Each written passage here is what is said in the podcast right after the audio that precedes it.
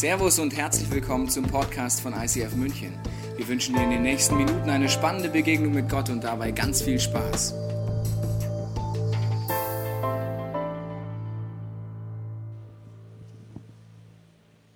Herzlich willkommen heute zu diesem wunderbaren Gottesdienst. Äh, Es beginnt heute nicht die Roots-Serie, falls du das denkst. Die beginnt nächste Woche und diese Serie freue ich mich ganz besonders drauf. Und auf die Serie bereite ich mich mit verschiedenen Teams bereits seit zwei Jahren vor. Das heißt, das wird eine Serie, die wird uns so dermaßen die Ohren zum Schlackern bringen. Es geht äh, um die Themen wie äh, Gaza-Konflikt, Israel, es geht um die IS, es geht um Christenverfolgung, alle möglichen Themen, die interessanterweise jetzt gerade besonders wieder mal hochkochen. Genau darum geht es erst nächste Woche. Heute geht es um eine Herzensmessage, die ich eingeschoben habe, weil sie mir besonders auf dem Herzen brennt. Äh, sie geht darum, die Kunst auch in schwierigen Zeiten nicht aufzugeben. Das ist eine Kunst, die ich wieder mit meiner Familie zusammen die letzten Monate ganz neu in unserem Leben durchbuchstabieren mussten. Was bedeutet das eigentlich? Und ich weiß auch, dass viele Leute in dieser Kirche sind oder zu Hause im Podcast anschauen, denen es ganz genauso geht, durch Zeiten durchgehen, wo man denkt, am liebsten würde ich jetzt aufgeben oder ich kann eigentlich nicht mehr. Das ist wie die Situation, wo nach einem Gottesdienst, ich komme vom Predigen gerade von der Bühne runter, steht dort ein junges Paar und sie sagen zu mir, Tobias, kannst du für uns beten? Wir haben eine Krebsdiagnose bekommen. Gerade eben, alles toll, schöne Predigt, alles toll, ich gehe runter und ein Ehepaar, Mitarbeiter unserer Kirche erzählen mir diese schockierende Nachricht. Ich habe mit ihnen geredet, gebetet und am Ende habe ich zu ihm gesagt, wenn ihr an Jesus dranbleibt, dann verspreche ich euch, dass ihr durch dieses Ganze mit euch durchgehen werdet und ihr am Ende stärker sein werdet als heute. Ich kann euch nicht versprechen, wie schnell es da geht. Ich kann euch nicht versprechen, dass es ohne Schmerzen abgeht. In der Zwischenzeit macht nichts Dummes. Bleibt an diesem Gott dran. Oder vor einiger Zeit gehe ich oben in die Lounge. Da steht eine Frau mit Tränen in den Augen und sagt, Tobias, darf ich kurz mit dir reden? Sage ich, klar. Tränen laufen über ihr Gesicht und sie sagt, Tobias, wir haben letzte Woche unser Baby verloren. Gerade eben ist alles schön. Da kommt so eine Nachricht. Ich rede mit dieser Frau, ich bete mit dieser Frau. Und am Ende sage ich zu ihr, wenn du an Jesus dranbleibst, zusammen mit deinem Mann, verspreche ich dir, du wirst dort durchgehen können. Du wirst am Ende gestärkt sein. Ich kann dir nicht versprechen, ob es schnell geht. Ich kann dir nicht versprechen, dass es ohne Schmerzen geht. In der Zwischenzeit, mach nichts Dummes. Bleib an diesem Gott dran.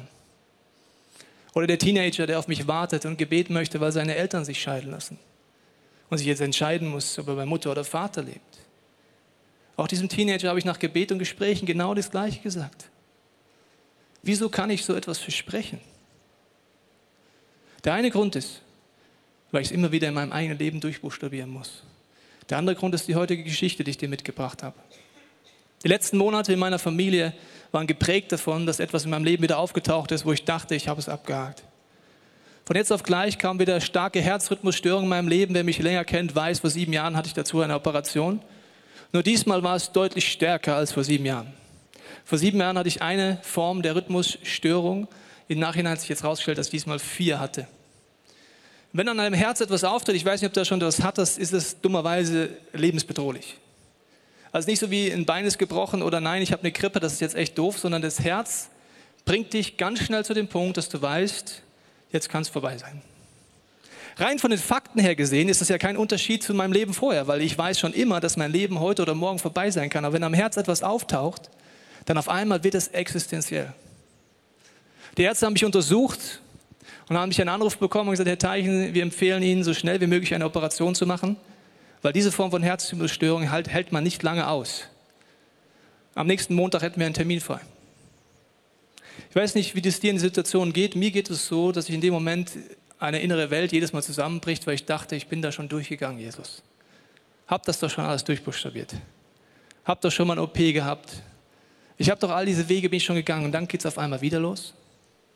Und wenn du dann im Krankenhaus liegst oder bei dir in dieser Situation bist, wo du einfach nicht außen ein weißt, dann fühlt sich Gott teilweise so weit weg an. Kennst du das? Du denkst dir, Gott hat dich vergessen. Gott liebt mich ja nicht. Warum passiert mir das? Speziell in den Vorbereitungen auf die Herz-OP, wo mein Herz besonders gesponnen hat und ich immer wieder lange warten musste, weil bereits die Voruntersuchungen nicht geklappt haben, weil sie mich so nicht untersuchen konnten, kommen diese Fragen hoch. Dann war die OP vorbei nach fünfeinhalb Stunden, bin nach Hause gegangen und zwei Tage später ist etwas aufgetreten, wo die Ärzte zu mir gesagt haben, Herr Teichen, sollten Sie Sehstörungen bekommen, kommen Sie bitte sofort ins Krankenhaus mit dem Krankenwagen, weil nach so einer OP kann man einen Schlaganfall kriegen. Ich stehe freitags morgens auf und habe zehn Minuten Sehstörung. Ich setze mich hin und sage mir, Jesus, warum jetzt noch das?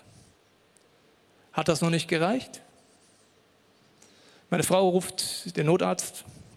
Er kommt. Wir waren eigentlich mit Freunden verabredet. Stattdessen wird der Mann wieder ins Krankenhaus eingeliefert und vier Tage durchgecheckt. In diesen Momenten ist ganz entscheidend, ob man ein gewisses Know-how hat, wie man durch schwierige Zeiten durchgeht. Sonst sind diese Zeiten in deinem und meinem Leben zu überfordernd. Ich habe dir eine Geschichte mitgebracht, die mir neu wichtig geworden ist in den letzten Monaten, in den letzten Wochen. Und diese Geschichte von Josef aus dem ersten Teil der Bibel das ist einer der Gründe, warum ich dieses Versprechen so aussprechen kann. Nicht nur die Erfahrung meines Lebens und vieler Menschen, die ich schon begleiten durfte in dieser Kirche, sondern besonders auch wegen diesem jungen Mann. Die Situation ist folgende. Er äh, ist unterwegs zu seinen Brüdern und seine Brüder haben ein Eifersuchtsproblem mit ihm und schnappen ihn von jetzt auf gleich. Ich lese dir das jetzt mal vor und schmeißen ihn in einen Brunnen. 1. Mose 37. Die Brüder sagen, los, wir schlagen ihn und werfen ihn in einen tiefen Brunnen. Sie haben große Eifersucht auf ihn und sie wollen ihn töten. Unserem Vater erzählen wir, ein wildes Tier hätte ihn gefressen. Dann werden wir ja sehen, was aus seinen Träumen wird. Nur Ruben wollte ihn retten. Wir dürfen ihn nicht töten, rief er. Vergießt kein Blut. Werft ihn doch lebend in den Brunnen hier, in der Steppe. Ruben wollte ihn später heimlich wieder herausziehen und zu seinem Vater zurückbringen. Kaum hatte Josef sie erreicht, da entrissen sie ihm sein vornehmes Gewand und warfen ihn in den leeren Brunnenschacht. Dann setzten sie sich, um zu essen. 20 Jahre später werden sie erzählen, dass sie stundenlang die Schreie von ihrem Bruder gehört haben. Josef ist an diesem Tag nicht aufgestanden, hat sich überlegt, Mensch, heute ist so ein Tag, da falle ich bestimmt in den Brunnen rein. Besser, ich nehme Kletterklamotten mit und ein Seil. Weil heute ist so ein Tag, ich spüre das jetzt schon. Nein, er geht aus dem Haus, es ist jeden Tag wie jeden Tag und von jetzt auf gleich findet er sich in einem Brunnen wieder. Und ich weiß nicht, ob du dir das vorstellen kannst, was es bedeutet. Es ist ja nicht so happy clappy, sondern er hat da unten geschrien. Die Brüder sagen später, dass er sich heiser geschrien hat. Das heißt, er schreit dort unten, er versucht bestimmt hochzuklettern, hat wunde Knie, wunde Finger und hat Panik. Das sind die Momente von jetzt auf gleich, auf die du dich nicht vorbereiten kannst. Das kann Arbeitslosigkeit sein. Das kann eine Krebsdiagnose sein. Das kann irgendetwas anderes sein, was von jetzt auf gleich, wie bei Josef von jetzt auf gleich über ihn hereinbricht und dann sitzt du dort in deinem Brunnen. Und Gott fühlt sich so weit weg an. Das Dilemma ist, dass wenn du auf dieser Welt lebst, nicht die Frage ist, ob dich etwas treffen wird, sondern nur wann und wo. Wusstest du das? Es gibt ja so eine schöne Theologie, ich wünschte, sie wäre wahr. Die heißt so, from blessing to blessing, from glory to glory. Auf Deutsch gesagt, von Segen zu Segen, von Herrlichkeit zu Herrlichkeit. Das sind Leute, die erzählen mir, weißt du Gott, wenn der in deinem Leben ist, dann läuft es einfach gut. Du bist gesegnet, deine Frau ist immer gut drauf, du hast jeden Tag Sex, die Kinder sind immer immer am Start. Egal was du willst, du bist auch noch erfolgreich im Geschäft und überhaupt Rentenvorsorge brauchst du nicht, weil it's from blessing to blessing. Dann sage ich zu den Leuten immer, welche Bibel lest ihr so? Also in der, die ich habe, und davon weiß ich auch von meinem Studium, dass das die richtige Bibel ist und nicht irgendeine veränderte Bibel, da steht was ganz anderes drin. Oft haben wir aber so dieses Gefühl, dass es so wäre. Das Dilemma ist nicht, ob dich Brunnenmomente treffen oder nicht, sondern die Frage ist, bist du darauf vorbereitet? Und wenn du gerade in einem Brunnen drin bist, hast du eine Ahnung, wie du dort wieder rauskommst? Wir lesen weiter. Bei Josef hört es nämlich nicht dort auf. Es ist nicht nur der Brunnen, sondern er wird noch eine Sklaverei verkauft. Er kommt in ein Gefängnis. Und erst Jahre später wird er der Premierminister des mächtigsten Staates damals Ägypten. Über ein Jahrzehnt später. Das heißt, es geht noch fast 13 Jahre so weiter. Und dann trifft er seine Brüder wieder. Und dann ist es sehr interessant, welche Perspektive Josef hat, weil die finde ich sehr challenging. Achtung, 1. Mose 45. Als seine Brüder vor ihm stehen, sagt er, ich bin Josef, sagt er zu seinen Brüdern. Lebt mein Vater noch? Aber sie brachten kein Wort heraus, so fassungslos waren sie in Klammern, die Hosen waren gestrichen voll. Weil sie wussten, der bringt uns jetzt bestimmt um. Ist ja logisch, weil wir haben ihn ja hierher verkauft. Er rief sie näher zu sich und wiederholte, ich bin Josef, euer Bruder, den ihr nach Ägypten verkauft habt. Erschreckt nicht und macht euch keine Vorwürfe deswegen. Gott hat mich vor euch her nach Ägypten gesandt. Wie, warte mal, wie Gott, äh, was? Das waren nur die Brüder. Um wie, viel, um wie viele Menschen am Leben zu erhalten? Zwei Jahre herrscht nun schon Hungersnot und es kommen noch fünf Jahre, in denen man die Felder nicht bestellen und keine Ernte einbringen kann. Deshalb hat Gott mich vorausgeschickt. What? Es ist sein Plan, euch und unsere Nachkommen überleben zu lassen, damit er eine noch größere Rettungstat an euch vollbringen kann. Nicht ihr habt mich hierher gebracht, sondern Gott. Er hat das so gefügt. Das müssen wir uns heute angucken, was das bedeutet. Dass ich die rechte Hand des Pharaos geworden bin und sein ganzer Hof und ganz Ägypten mir unterstellt ist. In einer anderen Übersetzung heißt es, ihr meint es böse, aber Gott meint es gut. Nicht Gott gab das Böse, sondern ihr meintet das Böse, aber Gott meinte es gut. Er hat es gefügt. Ich habe gemerkt, immer wieder, wenn ich die Bibel aufschlage, Gott ist spezialisiert in einer Disziplin ganz besonders und die ist übernatürlich. Leid, Ungerechtigkeiten und Schmerz zu recyceln mit einer göttlichen, liebenden Hand, dass am Ende etwas rauskommt, das wirklich einen Unterschied macht in meinem Herzen, in meinem Leben, in meiner Freiheit und in dem, wo Gott mich hinführen möchte. Wir sehen in so Situationen das Desaster. Gott sieht die Möglichkeiten.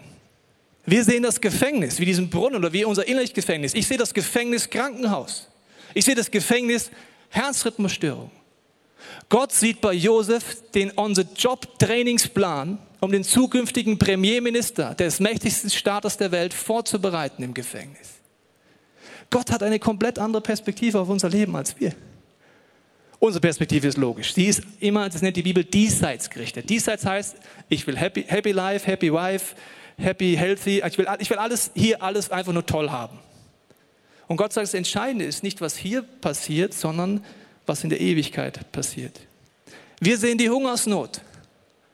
Wir sehen, warum Gott muss dein Volk jetzt fliehen nach Ägypten. Gott sieht die Kornkammern Ägyptens und weiß, das ist die einzige Möglichkeit, wie sein Volk überleben kann. Damals war das Volk Israel 70 Leute groß. Sie lebten in einer Umgebung von Kananitern, Moabitern und so weiter. Völker, die barbarisch dafür bekannt waren, andere Völker zu vernichten. Gott wusste, wenn ich diese 70 Hanseln dort leben lasse, dann werden sie einfach ausgelöscht. Gott sieht in Ägypten, in dem Leid sogar noch eine Möglichkeit, dieses Volk nach vorne zu bringen. In Ägypten übrigens gab es keine große Hirtenkultur. Das heißt, die Schafshirten und Viehherden der Israelis, die da hingegangen sind, der Juden, hatten das Monopol und konnten aufblühen von 70 Leuten auf 1,5 Millionen Menschen. Gott sieht unser Leben komplett anders. Wir, wenn wir drinstecken, sehen wir das Gefängnis, den Brunnen, die Hungersnot, die Ungerechtigkeit. Die Herausforderung ist folgende. Ich habe gesagt, das Dilemma ist, solange du auf dieser Erde lebst, wird es so sein, dass du in solche Situationen kommst. Und es gibt viele Zusagen in der Bibel, die nur Sinn machen, wenn Gott davon ausgeht, dass du und ich in so Situationen kommen. Zum Beispiel eine sehr beliebte Aussage, wir singen die auch oft, dass Gott sagt, die werden alle Dinge zum Besten dienen. Diese Aussage brauche ich nur in meinem Leben, wenn ich felsenfest der Meinung bin, dass jetzt nichts mehr zum Besten dient. Diese Aussage brauchst du nicht, so nach dem Motto, hier hast du fünf Millionen auf deinem Konto und das wird dir noch zum Besten dienen. Danke Gott. Hier hast du deine hübsche Frau, deine fünf gesunden Kinder und das wird dir zum Besten dienen. Danke Gott. Hier hast du die nächste Jobbeförderung und den nächsten Gehaltscheck. Danke Gott, das wird mir zum Besten dienen. Wow. Nein, diese Aussage brauchst du und ich nur, wenn wir felsenfest der Meinung sind, Gott liebt uns nicht, Gott ist weg, Gott ist tot, Gott tut nichts, dann brauche ich diese Aussage. Du merkst, diese Aussagen der Bibel sind gar nicht erstmal so eine gute Nachricht, dass die da drin stehen. Auch wenn wir sie gerne auf unsere Kühlschränke bappen und auf irgendwelche christlichen Postkarten mit Kitsch, Gewalt und Licht und so draufschreiben. Oder zum Beispiel die Aussage, das geknickte Rohr werde ich nicht zerbrechen, den klimmenden Docht nicht auslöschen. Das heißt mit anderen Worten, du wirst in Situationen kommen oder bist es gerade, wo du denkst, also mein Leben ist wie ein gebrochenes Rohr, nicht wie ein geknicktes. Das Feuer in mir ist erloschen.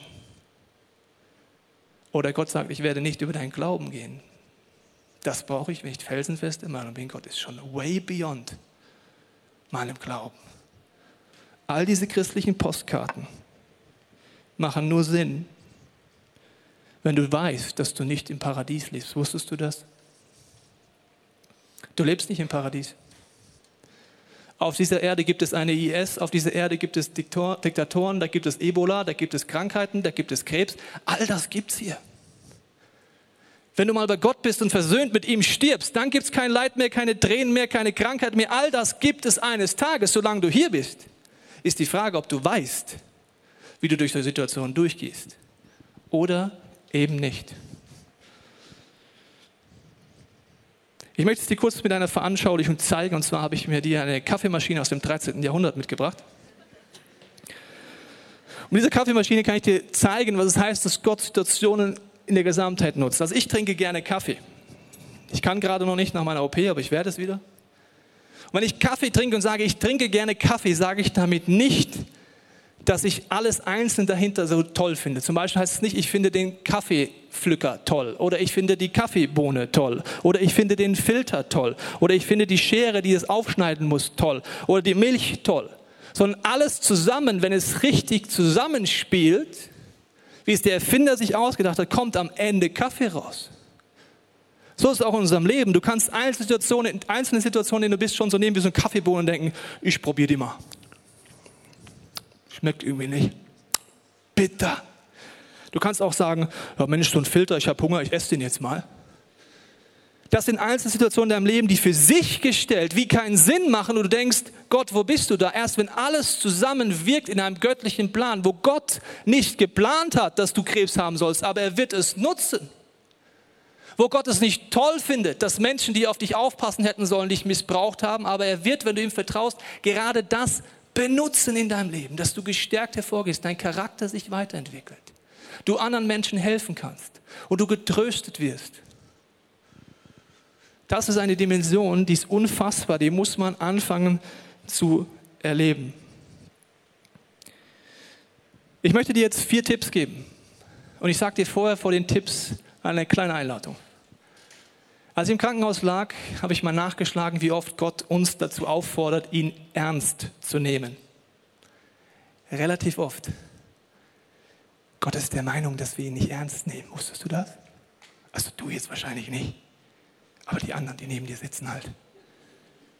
Wie ihn nicht ernst nehmen. Ja, zum Beispiel gibt es Tipps innerhalb der Bibel, wo die Bibel über sich selber sagt, wenn du sie nicht regelmäßig liest, da drin Gott suchst, wirst du nicht gut und böse unterscheiden können. Was ist gut, was ist destruktiv? Das lesen wir und denken sich, ha, Jesus, ich habe kurz verstanden, ich soll die Bibel lesen, aber nee, das ist ja easy, amazing, crazy. Das war ja nicht so gemeint, gell? Nö, gell? Oder Jesus sagt, wenn du dein Leben nicht verlierst, wirst du es nicht gewinnen. Das lesen die Christen und sagen so, ich habe kurz verstanden, ich soll mein Leben verlieren. Also ganz kurz, also ganz, ganz kurz habe ich es, also nur kurz, nur kurz. Guter Witz, Jesus. Echt super, lass uns weiterlesen. So gehen wir mit Tipps um, oder nicht? Die vier Tipps, die ich dir gebe, wenn du länger Christ bist, sind die überhaupt gar nicht neu. Wenn du frisch bist, dann sind sie neu. Reflektier mal, ob du sie schon ernst genommen hast. Das siehst du daran, ob du sie schon umsetzt oder lebst. Und der erste Tipp ist der meist missachteste Tipp der Christenheit. Und das hat mit der Bibel zu tun.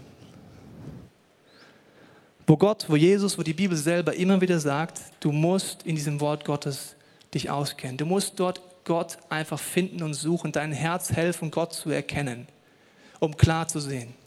Ich habe dir eine Aussage mitgebracht. Hebräer 13,5.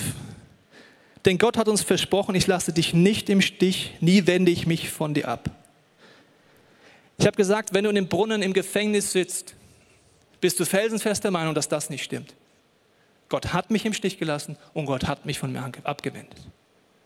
Im griechischen Text ist hier eine doppelte Verneinung eingebaut. Ich lese dir mal vor, wie man es eigentlich übersetzen müsste und du überlegst mal, ob Gott damit eine Message für dich hat, okay? Ich lasse dich nicht, nicht im Stich. Nie, nie wende ich mich von dir ab. Hat er eine Message? Nö, wahrscheinlich nicht. Er weiß, dass wir das glauben. Das heißt, er verdoppelt es auch noch. Ich lasse dich nicht im Stich, aber wie helfe ich meiner Seele, dass es nicht mehr weiß? In den Situationen glaube ich, Gott ist ein Lügner. In den Situationen glaube ich meinen Gefühlen, wenn ich im Krankenhaus liege oder woanders. Und ich habe gemerkt, die Situation vor der OP, um die OP, hatte ich in meinem Handy eine Liste, die heißt Tobis Bibelstellen. Da habe ich lauter Bibelstellen rausgesucht, wenn ich, wenn ich Angst bekommen habe, wenn ich Panik hatte, dass mein Herz wie zusammengeschnürt war und habe mir Bibelstellen rausgesucht. Das habe ich euch schon oft als Tipp mitgegeben, gell? Auch mir. Aber ich frage dich jetzt etwas, wie viel muss in deinem Leben passieren, dass du es machst? Ich war wieder kurz vorm Tod, dann gibt es keine Wahl mehr. Ich habe diese Bibelstellen aufgesagt, wie zum Beispiel, wenn ich dann wieder in dieser Furcht gefangen war, auch in den Monaten vorher. Denn Gott hat uns nicht gegeben den Geist der Furcht, sondern der Kraft und der Liebe und der Besonnenheit. Und das habe ich mir immer und immer wieder aufgesagt. Und weißt du, was abgefahren ist? Wenn du Bibelstellen anfängst aufzusagen, dann verändert sich deine Perspektive. Angst geht weg. Du merkst wieder, dass Gott da ist. Oder stell dir vor, wie ich dort sitze oder liege und mein Herz sich zusammenschnürt vor Angst, dass es jetzt vorbei ist. Sprenge du die Fesseln, die mir das Herz zusammenschnüren. Lass mich frei werden von allem, was mir jetzt noch Angst macht. Diesen, dieses Gebet habe ich wiederholt und wiederholt, wiederholt. Vor der OP, nach der OP, in den Voruntersuchungen, in den Wochen davor. Was mich herausgefordert hat, ist Folgendes. Ich habe in dem Umfeld um diese Operation und diese ganze Sache eine Predigt gehört von einem Pastor, der mich sehr gechallenged hat. Er hat erzählt, dass er auch von jetzt auf gleich in so eine Situation kam. Er war in Australien unterwegs, hat ein Medikament genommen und dieses Medikament hat innerliche Blutungen ausgelöst. Er geht in die Notaufnahme, sie untersuchen ihn, sagen, wir haben genau zwei Stunden Zeit, diese Blutungen zu stoppen oder sie sind tot. Er wurde sofort von seiner Frau getrennt, in die Notaufnahme geschoben und behandelt. In diesen Situationen ist deine Frau nicht mehr da, wenn du eine hast. Deine Small Group nicht mehr da, selbst wenn du sie hast. Da bist du einfach alleine mit dir und mit Gott. Und du fühlst dich so, als hätte Gott dich im Stich gelassen. Und dann sagte er, er hat angefangen bei 1. Mose, alle Bibelstellen, die ihm noch eingefallen sind, einfach zu beten. Ich habe mir gedacht, wenn wir alle zusammen unsere Bibelstellen, die wir auswendig könnten, zusammennehmen würden, würden wir es vielleicht hinkriegen. Okay, also einfach einzelne Bibelstellen und dann kommt er irgendwann zu Ezekiel. Und es fällt ihm eine, eine Bibelstelle ein, die heißt folgendermaßen. Stelle vor, er liegt dort am Verbluten. Ich aber ging an dir vorüber und sah dich in deinem Blut liegen und sprach zu dir, als du so in deinem Blut dalagst, du sollst leben. Ja, zu dir sprach ich, als du so in deinem Blut dalagst, du sollst leben. Und er sagt diesen Vers immer und immer wieder auf. Und nach zwei Stunden stoppen die Blutungen, er ist geheilt. Als ich im Krankenhaus lag, habe ich gemerkt, dass ich als Pastor dieser Kirche dieses Prinzip kenne, sogar meine Liste habe, aber auswendig kann ich nicht viel. Wenn du im OP-Saal liegst bei Bewusstsein, so war das bei dieser Operation, hilft mir das gar nicht. Ich habe gemerkt, ich habe Gott dort nicht ernst genommen. Ich bin dankbar für die letzten Wochen, wo ich es durchbuchstabieren musste. Und wenn du nicht in guten Zeiten anfängst, deine Seele zu füttern, wird in schlechten Zeiten es dir sehr schwer fallen, Gott noch zu vertrauen. Das war der längste Punkt. Jetzt kommt der nächste Punkt. Was hilft in schweren Zeiten, mich zu erinnern, wer Gott eigentlich wirklich ist, an seinen Charakter, an sein Wesen? Der Teufel möchte dir im Leid einreden, dass es Gott nicht gut mit dir meint. Letztens erzählt mir die Geschichte, erzählt mir die Geschichte von einem Freund von ihm, wo der Vater zu seiner Familie kommt und weiß, er muss seiner Familie jetzt vielleicht eine schreckliche Nachricht überreichen, überbringen. Und zwar, dass sein ältester Sohn bei einem Autounfall ums Leben gekommen ist. Sein Freund fragt ihn, wie um alles in der Welt hast du das deiner Familie gesagt? Er hat gesagt, ich habe meine Familie zusammengenommen an meinem Küchentisch und habe gesagt, ich habe jetzt eine schreckliche Nachricht für euch. Bevor ich es euch sage, möchte ich, dass jeder ein Blatt Papier rausnimmt und einen Stift und aufschreibt, warum Gott gut ist. Jeder vom kleinsten Kind bis zur Frau, bis zum Mann schreibt diese Listen. Erst dann sagt er, euer Bruder ist tot. Ich habe so eine Liste. Dort stehen viele Statements drauf. Es steht drauf, dass Gott es immer gut meint mit mir, auch wenn ich es nicht verstehe. Dass so sicher wie die Sonne scheint über dieser Wolkendecke, genauso sicher ist, dass Gottes Liebe nicht aufgehört hat zu wirken. Und da stehen viele Statements drauf. Ich rate dir in guten Zeiten so eine Liste anzufertigen. Wenn du gerade in schlechten Zeiten bist, frag deine Freunde, deine Small dass sie dir helfen, wieder zu erkennen, warum Gott gut ist. Der dritte Tipp ist, deinen Schmerz zu Gott zu bringen und zu beten. Hast du mal überlegt, warum es ein ganzes Buch in der Bibel gibt, das heißt die Klagelieder? Könnte sein, dass Gott eine Message für uns hat? Die Klagelieder? Übrigens gibt es auch viele Klagepsalmen weil Gott weiß, wie es uns geht. Und das Problem ist, wenn wir in einer Glaubenskrise ist, wie ich jetzt zum Beispiel in diesen Momenten der letzten Monaten, dann habe ich das Problem, dass ich ja in mir wie einen Vertrag mit Gott habe. Gott, du sorgst schon dafür, dass das nicht mehr klappt, dass es nicht mehr auftritt mit meinem Herzen. Das Problem ist bei den Verträgen, die wir haben, wie Gott, du kannst ja nicht wollen, dass meine Mutter stirbt. Du kannst ja nicht wollen, dass das passiert. Ist das den Vertrag Gott nie unterschrieben hat? Wusstest du das? Sondern nur ich. Und dann habe ich diese Spannung in mir. Und wenn ich dann nicht anfange, zu Gott zu gehen, mich zu beschweren, und du hättest ein Mikrofon aufstellen können bei mir im Krankenhauszimmer und du hättest mich schimpfen hören wie ein Rohrspatz. Und wenn ich mit Gott schimpfe, schimpfe ich mit ihm, weißt du das? Das sind gar nicht so holy moly Wörter. Nicht, heiliger Gott, ich bin ein bisschen verstimmt und finde es etwas suboptimal, dass ich hier jetzt liege. Nein, das würde ich vielleicht sagen, aber mein Herz betet etwas anderes. Mein Herz ist voller Groll, ist sauer, versteht nichts mehr. Und wenn du denkst, dass du heilige Worte aussprichst und Gott von deinen Worten beeindruckt ist, hast du einen kleinen Trick noch nicht verstanden. Gott schaut ins Herz. Und wenn hier die ganze Zeit Schmatteradotz und sauer und alles betet, kannst du noch sagen, heiliger Gott, ich bin etwas verstimmt und denkst dir, Gott, bist du eigentlich der größte Vollpfosten, den es gibt? Das betet dein Herz. Gott hört es eh schon. Und genauso wie ich kein Problem habe, wenn mein Sohn wie gestern Abend sich aufregt, wenn er ins Bett muss. Ich finde es sogar süß, wenn mein Sohn sich aufregt, muss ich ganz ehrlich sagen. ja, also ich glaube, Gott findet uns auch süß, das darf man jetzt nicht falsch verstehen, aber findet dich auch süß, wenn du dich aufregst. Und deswegen ist es gut, dort zu verarbeiten in die Situation. Wenn du es nicht machst, diesen Schmerz nicht zu Gott bringst, wird Bitterkeit und Hass dich zerfressen. Bin ich von überzeugt. Der letzte Tipp ist, bleib in Gemeinschaft.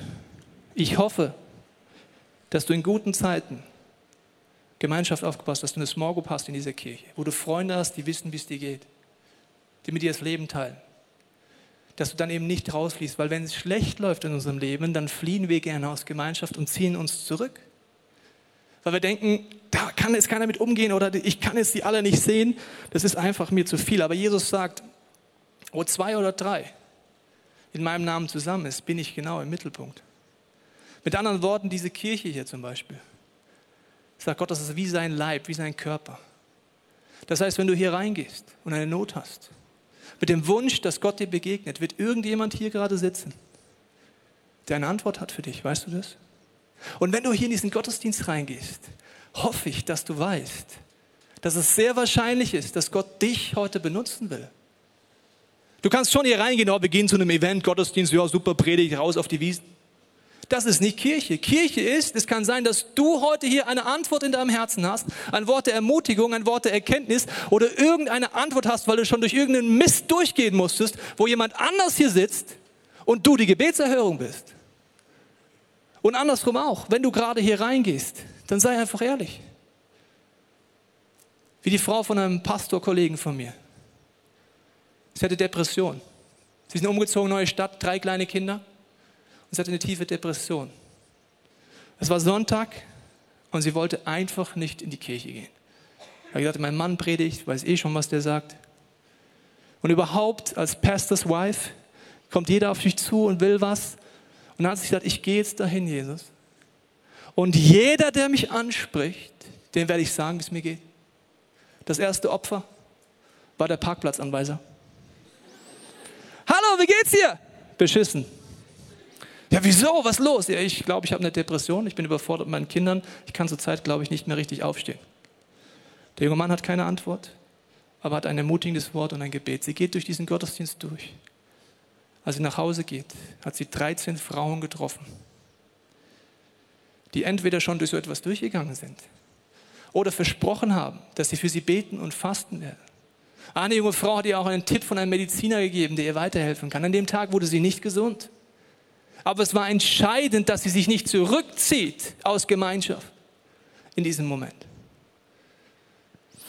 Ich habe dir gesagt, du sollst nichts Dummes machen. Oder den Menschen empfehle ich das. Was meine ich damit? Ich meine damit, dass in solchen Situationen wir gerne zum Beispiel zu Alkohol greifen, irgendwelchen Ersatzdrogen Oder denken, die Affäre löst mein Problem. All das sind dumme Reaktionen. Weil wir Angst haben, Gott zu suchen. Und ich bin wieder erschreckt in meinem Leben geworden, wie viel passieren muss, dass ich es wirklich mache. Ich musste wieder fast sterben, um auf die Knie zu gehen und sagen, Jesus, ich brauche dich.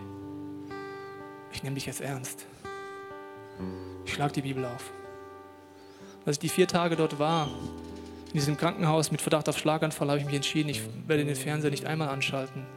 Ich werde nur noch Bibel lesen und Jesus dich suchen. Und ich möchte mich bei dir entschuldigen, dass ich dir das nicht schon früher gesagt habe, wie es mir ging oder wie es uns geht. Wir waren im Moment einfach überfordert mit der Situation.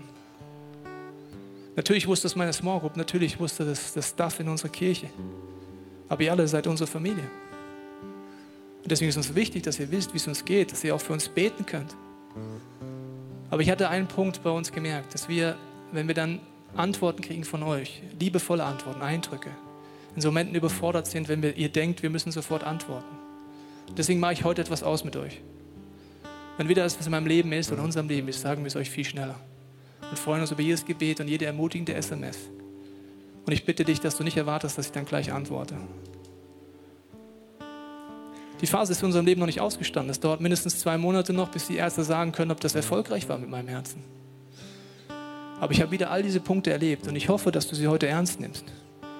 Und deswegen möchte ich jetzt beten und dir einen Moment der Stille geben, wo du nachdenken kannst, was ist dein Punkt heute, wo Gott dich anspricht.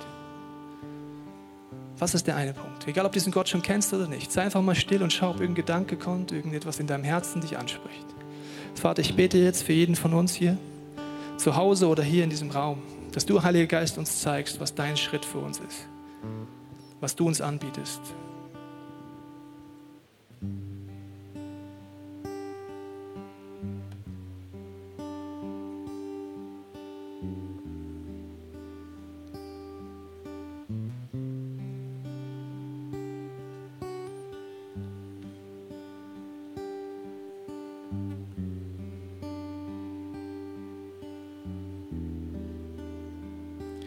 Heiliger Geist, ich danke dir, dass du in die Herzen klopfst, dass du jetzt Menschen heute zeigst zum ersten Mal, dass wir dir vertrauen können, Jesus, dich in unser Leben einladen können.